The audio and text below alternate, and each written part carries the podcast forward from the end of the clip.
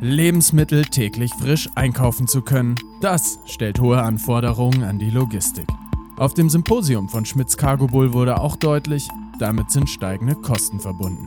Eine Story über Vorreiter, Fahrermangel, Rampenprobleme und nicht enden wollendes Kopfzerbrechen. Sie hören Verkehrsrundschau Funk, der wöchentliche Podcast für Spedition, Transport und Logistik. Am Mikrofon für Sie Michael Pilzweger.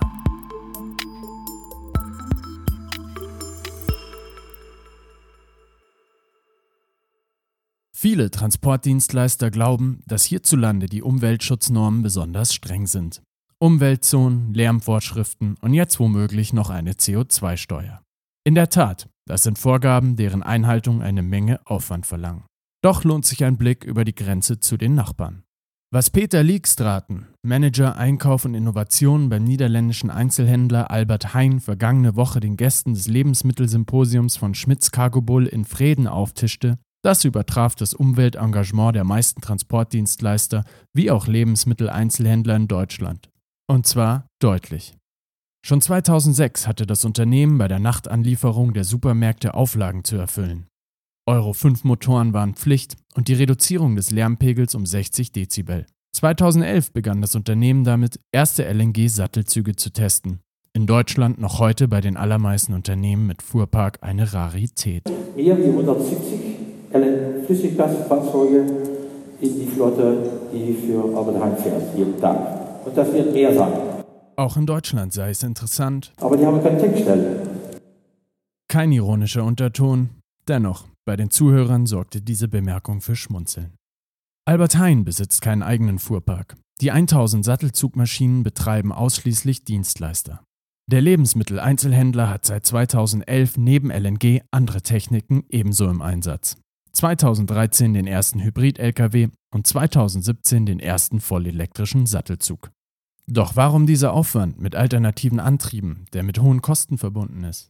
Sollen ein guter Nachbarn sein. Oder anders ausgedrückt, wenn vor den Supermärkten Lkw stehen, die die Luft verpesten und großen Lärm verursachen, und das womöglich in der Nacht, dann kaufen die Menschen dort nicht mehr ein.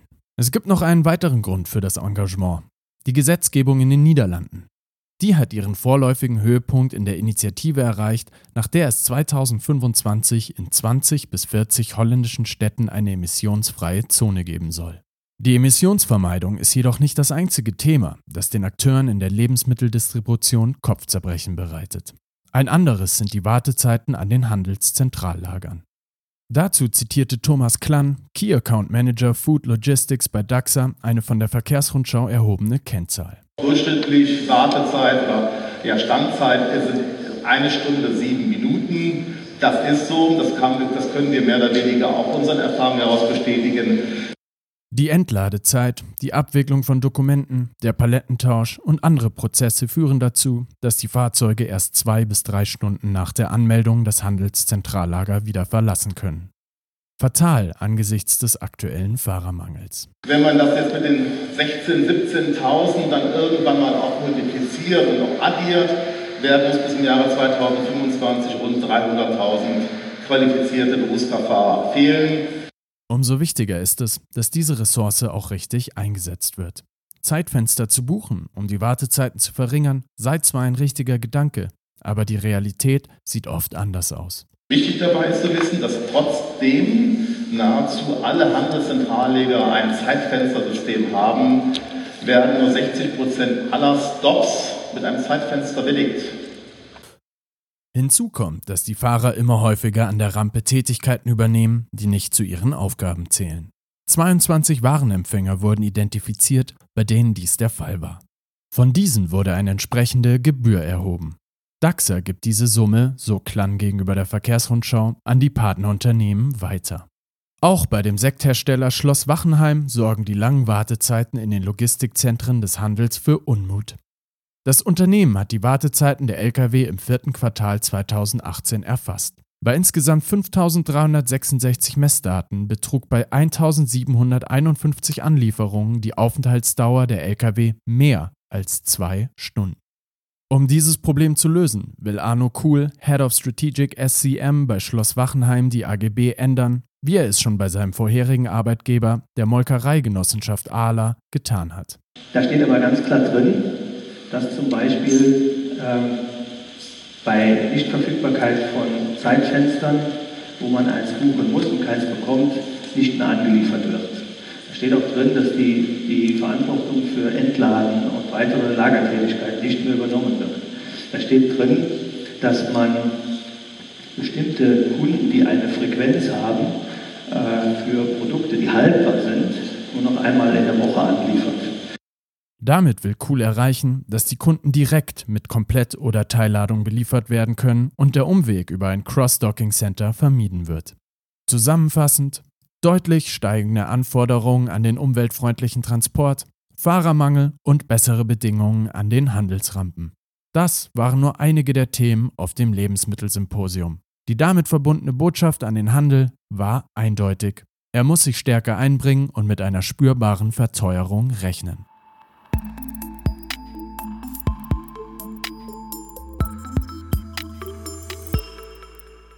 Boris Billig, Vorstand Vertrieb beim Aufliegerhersteller Schmitz Cargo Bull, war auf dem Lebensmittelsymposium mit uns im Gespräch.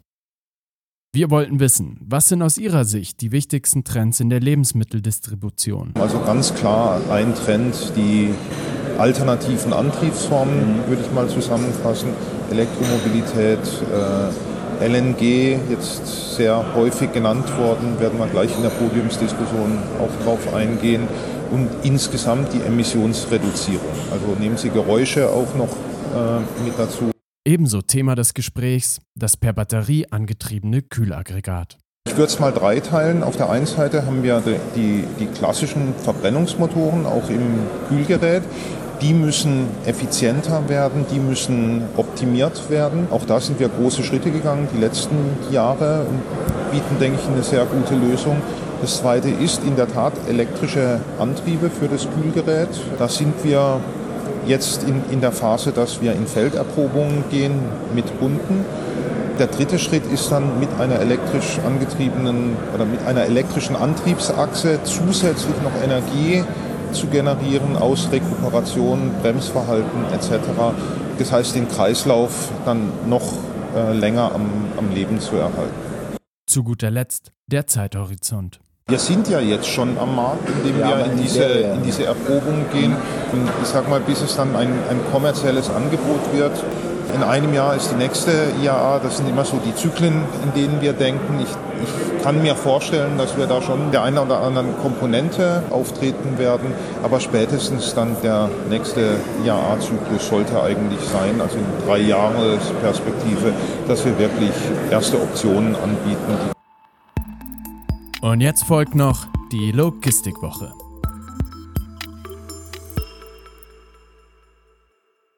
Das Top der Woche: Unfallfilmer in den Knast. Gaffer, die verstorbene Unfallopfer filmen oder fotografieren, müssen künftig mit hohen Geldstrafen oder sogar Freiheitsstrafen rechnen. Bisher schützt das Strafgesetz nur lebende Personen, das will das Justizministerium nun ändern. Gut so, denn diese Sensationsgier ist wirklich geschmacklos. Das Flop der Woche kommt aus dem Bundesverkehrsministerium. Versprochen ist versprochen, diese Redewendung gilt im Politikbetrieb oft nicht viel. Schon gar nicht, wenn große Investitionen in den Klimaschutz anstehen und Milliarden von der Pkw-Maut fehlen. Daher will das Bundesverkehrsministerium 2020 die Mittel zur Mautharmonisierung um 50 Millionen Euro kürzen. Und die Zahl der Woche 9998. 9.998 Verstöße stellte die Polizei bei einer bundesweiten Lkw-Großkontrolle fest. 16.753 Fahrzeuge wurden kontrolliert. Ich danke Ihnen für Ihre Aufmerksamkeit und hoffe, es hat Ihnen wie immer gefallen. Wenn Sie Lob, Kritik oder Verbesserungsvorschläge zu unserem Podcast haben, schicken Sie diese gerne mit dem Betreff Podcast an verkehrsrundschau.springer.com. Wir freuen uns über jede Mail. Mein Name ist Michael Pilzweger. Ich wünsche Ihnen erfolgreiche Tage und bis bald.